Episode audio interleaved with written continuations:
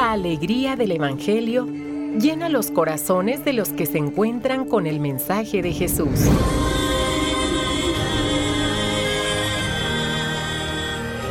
El Evangelio de hoy. El Evangelio de hoy. En voz de Monseñor Sigifredo Noriega Barceló. Escuchemos. Cuaresma 2022. Si tuviera que escoger beber contigo en las bodas de Caná, oh Jesús, mi Señor, o en el jardín de los olivos.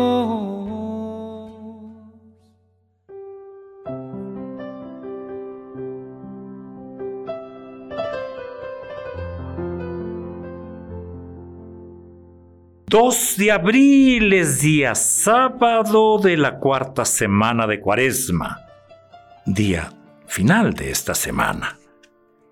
Eh, la antífona de entrada es muy interesante. Me cercaban olas mortales. Los dolores del infierno me acorralaban. Pero en mi angustia invoqué al Señor, y Él escuchó mi voz desde su templo. Es del Salmo 17. Escuchemos. Yo era como un manso cordero que es llevado a degollar. Del libro del profeta Jeremías. Respondemos del Salmo 7. En ti, Señor, me refugio. Y del Santo Evangelio, según San Juan. En aquel tiempo, algunos de los que habían escuchado a Jesús comenzaron a decir, Este es verdaderamente el profeta. Otros afirmaban, Este es el Mesías. Otros, en cambio, decían, ¿acaso el Mesías va a venir de Galilea? ¿No dice la escritura que el Mesías vendrá de la familia de David y de Belén, el pueblo de David? Así surgió entre la gente una división por causa de Jesús. Algunos querían apoderarse de él, pero nadie le puso la mano encima. Los guardias del templo, que habían sido enviados para apresar a Jesús, volvieron a donde estaban los sumos sacerdotes y los fariseos. Y estos les dijeron, ¿por qué no lo han traído? Ellos respondieron, Nadie ha hablado nunca como ese hombre. Los fariseos les replicaron, ¿acaso también ustedes se han dejado embaucar por él? ¿Acaso ha creído en él alguno de los jefes o de los fariseos? La chusma esa, que no entiende la ley, está maldita.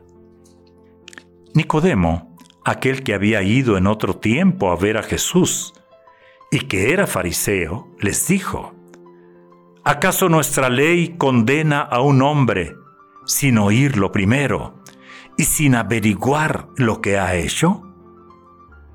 Ellos le replicaron, ¿también tú eres Galileo?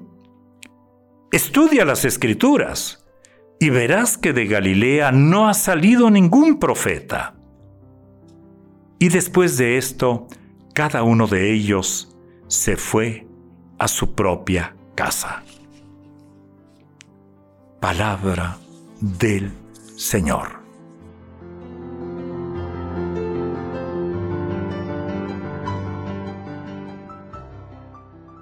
La tensión sube a medida que nos acercamos al primer Viernes Santo de la historia.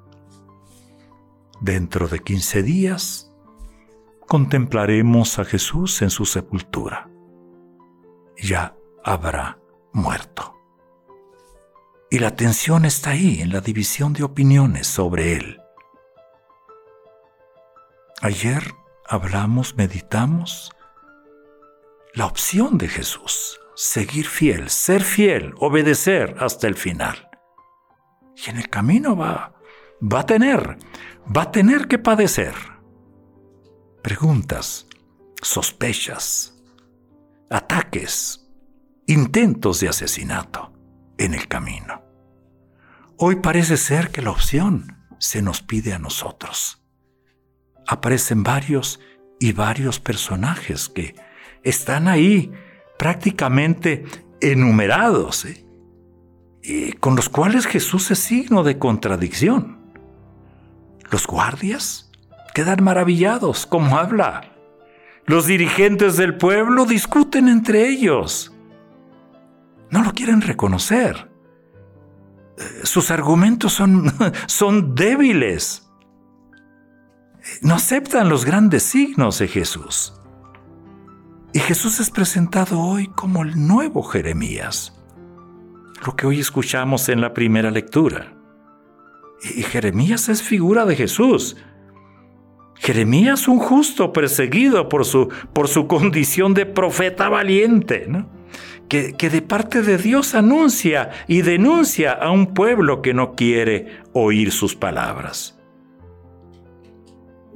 Son palabras tal cual de Viernes Santo. Eh. Sí, sí, los planes homicidas que están tramando los que lo quieren ver callado. ¿Y qué hace Jeremías? Se dirige con confianza a Dios.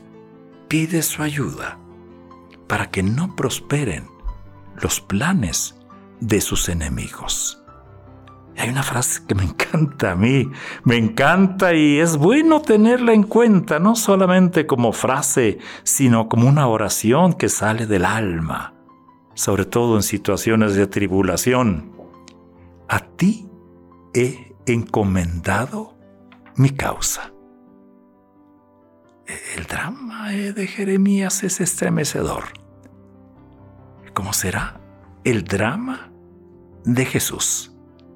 Jesús también es perseguido, es condenado a muerte por los que se escandalizan, por su mensaje, por su persona por su identidad. Y él será también como un manso cordero que es llevado a degollar. Y Jesús confiará, confía en Dios. Si Jeremías pide a ti encomendado mi causa, Jesús en la cruz va a decir, Padre, en tus manos encomiendo mi espíritu. Pero Jesús muestra una entereza y un estilo diferente. Eh, caray, todavía Jeremías en el Antiguo Testamento pedía a Dios que lo vengara de sus enemigos. Jesús, en cambio, muere pidiendo a Dios que perdone a sus enemigos, que perdone a sus verdugos. Hoy nosotros, este día sábado, al terminar esta cuarta semana del gran tiempo de la cuaresma. ¿Qué nos dice? Me quedo en la vocación de Jeremías y en la vocación de Jesús, obviamente. Y que es un drama, ¿eh?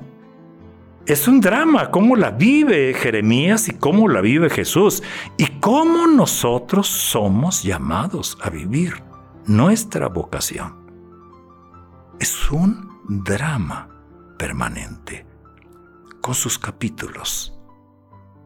Capítulos unos que se quedan abiertos para continuarse, otros que se cierran. En nuestra vida de cada día, al vivir y al vivir desde el Evangelio vamos a encontrar, vamos a encontrar drama. Es dramática, sí, Sí, sí, eh, nuestra fe, el aceptar a Jesucristo, traen, viene en el paquete el drama. Y esto no es inventado.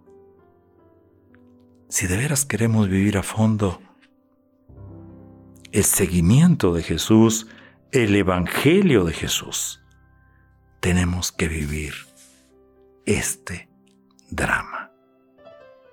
Eh, es decir, nuestro sí va a tener sus repercusiones en el misterio de Dios, pero también en el misterio del mal, ante el mal.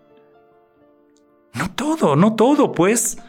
Es ese. No, no, no todo es valle de lágrimas, pero tampoco todo es fácil. No está el camino pavimentado. Miremos a Jesús. camino de la cruz, el vía crucis. Ese camino que le va a costar caídas, que le va a costar lágrimas, que le va a costar solidaridad. Pero confiemos, Dios, en todo su misterio deslumbrante, respeta nuestra vida, nuestra opción, nuestra respuesta, nuestra libertad. Es día sábado. Miremos también a María. Y estos sábados de cuaresma miremosla más de cerca en su drama. Y en su drama de ese sí de la anunciación, de aceptar una espada, siete espadas, las siete palabras, van a atravesar tu corazón. No tuvo un camino pavimentado. Pero la fuerza viene de Dios. En Dios he puesto, o a ti he encomendado mi causa, dirá Jeremías. Y Jesús en tus manos encomiendo mi espíritu. ¿Tú qué le dirías a nuestro Señor? ¿Cuál sería la oración que brota de tu corazón? ¿Es día sábado? ¡Ánimo! Adelante. Buen fin de semana.